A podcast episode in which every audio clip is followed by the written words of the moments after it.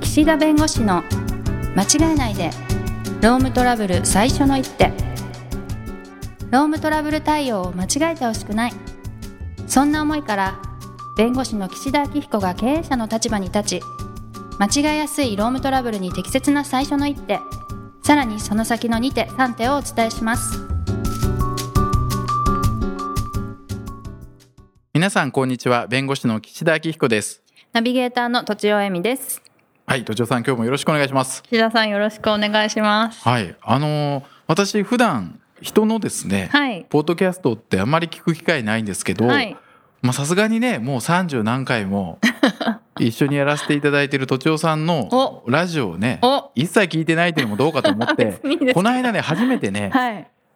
クリエイティブの反対語っていう番組ありがとうござい ます宣あり伝まますでよねしていただいてあるあるあれね初めてね聞いたんですよ嬉しいそしたありらねがとうございますはいそうここでね、うんパーソナリティはいやってるねとちおさんと全然別キャラなんです よ。あだってさみたいなしょうがないじゃんとかえ桃井かおりか富永愛か分かんないぐらいのなんていうんですかね、全部キャラ違うけど、うん、あそうなんですかそう気さくな感じえいやなんかね偉そうな感じなんかわかんないですおい姉や聞いてみていただいた方が多分ね そうか一番イメージ湧きますけやっどたはいあ、ね、声のトー聞ンいてくださもいなんかね違うしあー確かにそうこっちの方が高め高めはい高めのがちょっとお好みかなと思って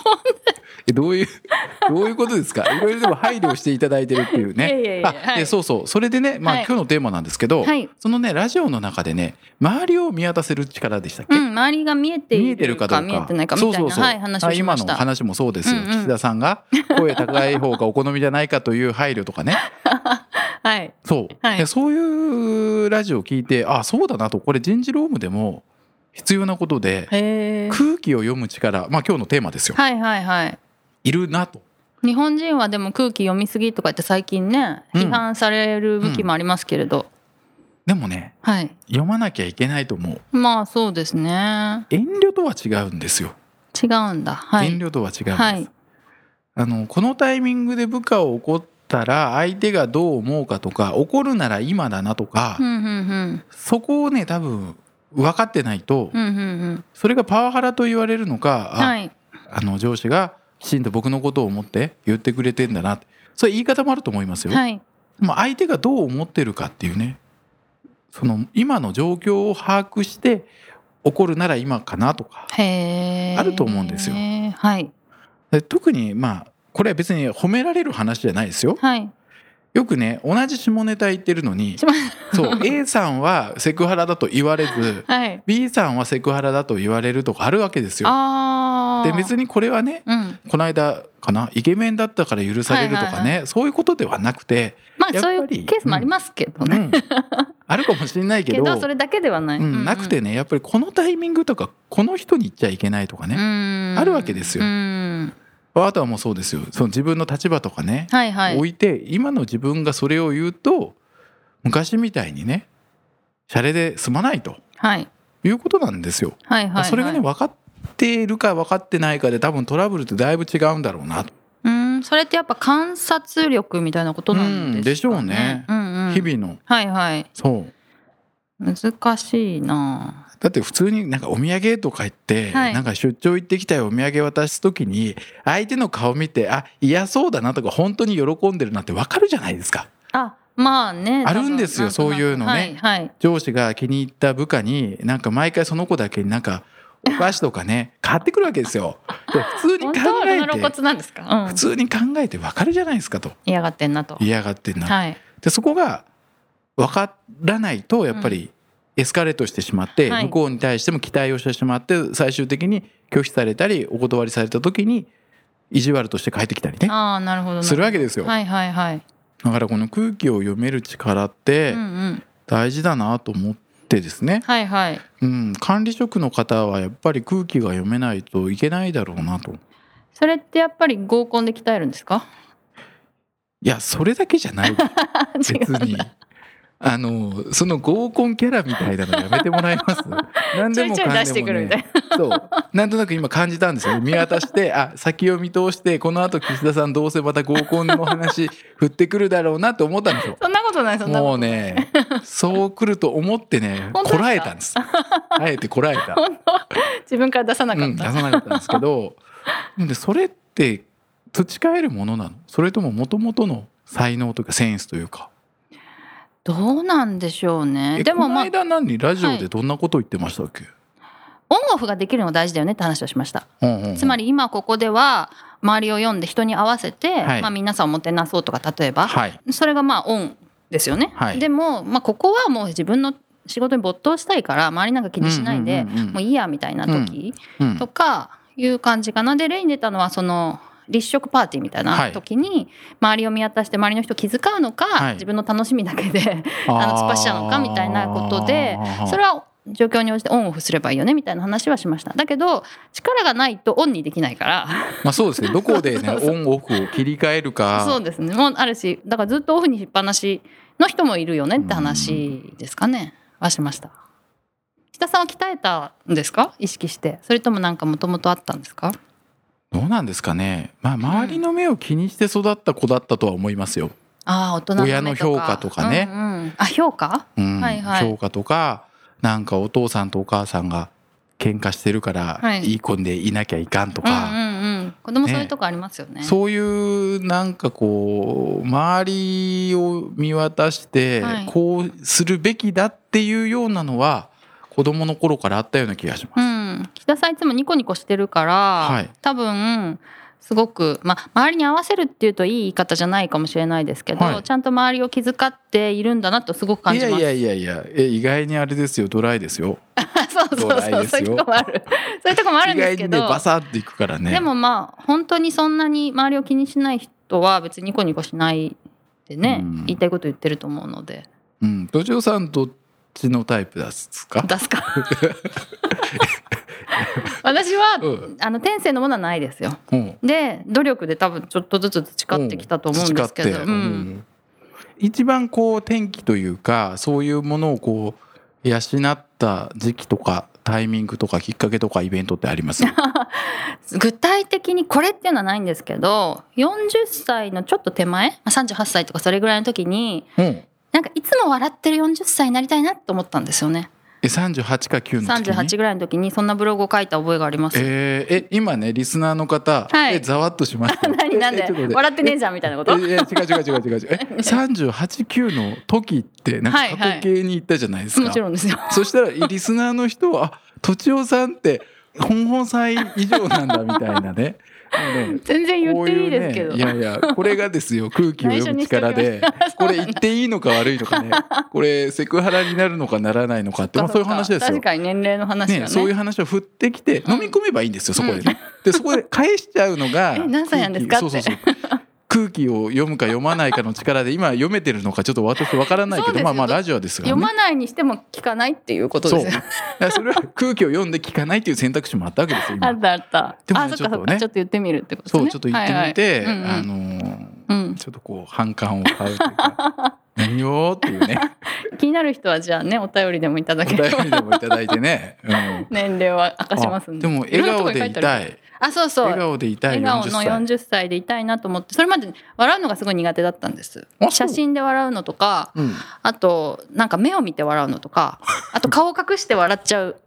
んで すよほほほほほってまあゲラゲラ笑う時もこうやって口を隠しちゃってえー、意外意外で意しょ外ですだから結構変身っていうかその成功したんじゃないですかじゃあそれにああじゃあそういうのって別に年齢とか関係ないんですねいつでもこう自分の心がけ次第で、変われる変われる本気で変わりたいと思ったら変われると思いますけど、うんなんか変わりたいんだよねって言ってるだけじゃ変わんないですけどえねー、じゃあとちおさん38歳の時何があったんですかそんな本気で変わりたいなんだろうなちいょっやと多分その時に急にあったんじゃなくて少しずつなんですよね、その笑顔でいいなって思う体験があったりとか、あとまあ重力って厳しいなみたいな体験があったり とかね、重力 ねはいはいはあとい写真でブスだなって思ったりとかなんかそういうこういろいろがあるわけですよ。へえそう多、分そういうことの積み重ね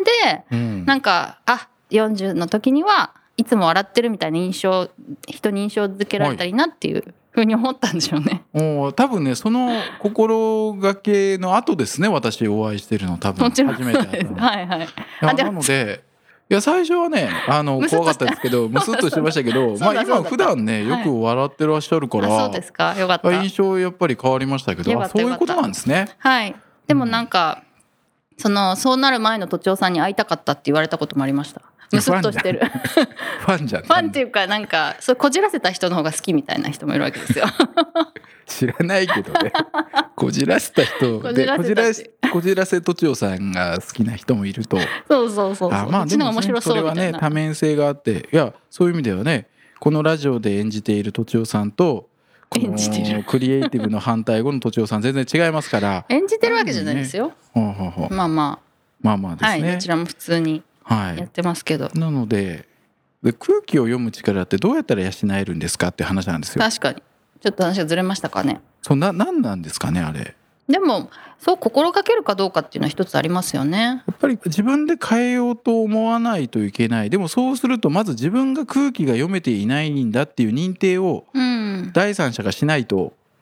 気自づか分なのい。中で俺空気読めてないなって思ってる人って多分努力すると思うんですよ。確かに。でそれすら分かっていない人にどうこう伝えた上で変えてもらうか。あーこれ管理職教育例えば、ね、私が講師でこう管理職の人にまあいろいろパワハラとかセクハラの教育をするときに、はい、そのやっぱり空気読めるようになりましょうって言うんですけどじゃあおー具体的にどうすればいいんですかってはいいうふうに言われたときに、うーんってなるんですよ。でもまあ確かに自分は空気を読めていないとまず思うことって一つあるでしょううね。んうんうん。なんか偉い人にありがちなのは一人でずっと喋ってることだなと思うんですけど、はいはいはい。周りの人が楽しく聞いていると思っている。はああなるほど ね。い。うんうんうん。だけど果たしてそうなのかっていうのを一旦疑ってみるっていうのは、あそうですねそういう言い方がいいかもしれませんね。部下と話しているときうに、んうん、その上司の人何分喋って部下の人何分ぐらい話してるかっていうのはね、ああ確かに、一つねはいうん、まあ会話のキャッチボールですからねそうですよ ね。投げ込みしてどうすんだとねこっちからばっかりね あわかりますわかりますあそういうふうに何かその現実に起きていることに置き換えて考えないとなかなか空気が読める人とはい、読めない人と、まあ、普通の人と多分いると思うんですよ、うん、読める時もあるし読めない時もある人もいる、はいはい本当に読めない人もいると思うんで、うん、だからその読めない人にはどうしましょうなんかこうとちおさん流の空気が読めるようになる秘訣みたいなのがいただければうん、ちょっと僕もそれ困ってるんでどういうふうにしていくのがいいのかっていうえそれはあれですよね空気が読めない人にどう気づいてもらうかっ気てこづいとてですもらっかてどう変わってもらうかなんだけどまずは気づくところまでねえー、難しいでも私はまあ本当に空気が読めない人にはなかなか言えないですよね まずはっていうだからそこなんですよだけど冗談っぽく言うっていうのはやったことありますわかりますあ喋りすぎててるよみたいなうん、ことをでもそれはかなり対等じゃないそうとですよ言ねえないんですいやよいやだから空気読めよとかでしょそうそうそうそういうのっそういてうことそうい言うことえる人はいいですよだからちょっとそれぐらいカジュアルになるといいかもしれないですよねこの間聞いたのが、あのあれバーベキューするって岸田さんに聞いたんでしたっけ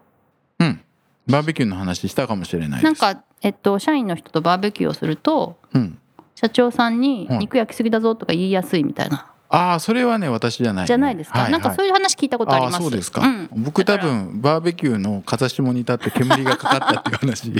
勝負 がだからそういはういなんか対等になれるようなイベントをするあとちょっと言いやすいみたいのあるかもしれないですね、今ちょっそういうと環境を作ってあげるってことですよそうですねいうことが言いやすいような上下がないようなうん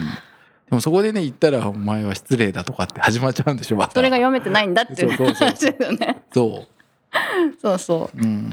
まあ、気づかせるって本当難しいと思いますそうですね、うんしかも空気を読む力ってそもそもがね概念として曖昧ですからね何をもってね、うん読めてる読めてない、まあ、だから上司と部下は人間関係において良好に保ててる人数が多いか少ないかなんだと思うんですよ。ああなるほどね、はい多分、皆さんと仲良くとかうん衝突しない人っていうのはおそらく空気が読めてるわけで、うんうん読めてるからそういうふうにトラブルになりにくいのであって読もうとしすぎてて卑屈になっちゃう人もいるんですよねあいるねそれもなかなか難しくて そうですねビクビクしないっていうのも大事ですよね。周りの目気にして何もできないっていうこともあるから、うんうんまあ、だからそれ読めるようになるのがいいのか個性を生かすのがいいのかでもね大体トラブルになったりねパワハラになったりするのってねやっぱりそういうちょっとね思いやりが足りなかったりえあーなんで今それ言うのみたいなことなんですよ。想像力ですよね。うんうん。まあ部下もそうなんですよ。であー今そこでそれ言ったら怒られるのは当たり前じゃんっていうタイミングで言って はいはいはい。怒られた結果シュンとなってパワハラですっていう人もいるしあ結果ね悩みをただ言っただけの、ね、回になりましたけどいや そうそれがすごく大事なんでそれをどう気づかせて改善に向けた実現をねしていくかということを、あ。うんうん。今後ちょっと私も考えながらはい。生きていきたいと思いちょまっとす。考えてみます。どうもありがとうございました。はいありがとうございます今回も番組をお聞きいただきありがとうございましたロームトラブルでお困りの方は「ロームネット」で検索していただき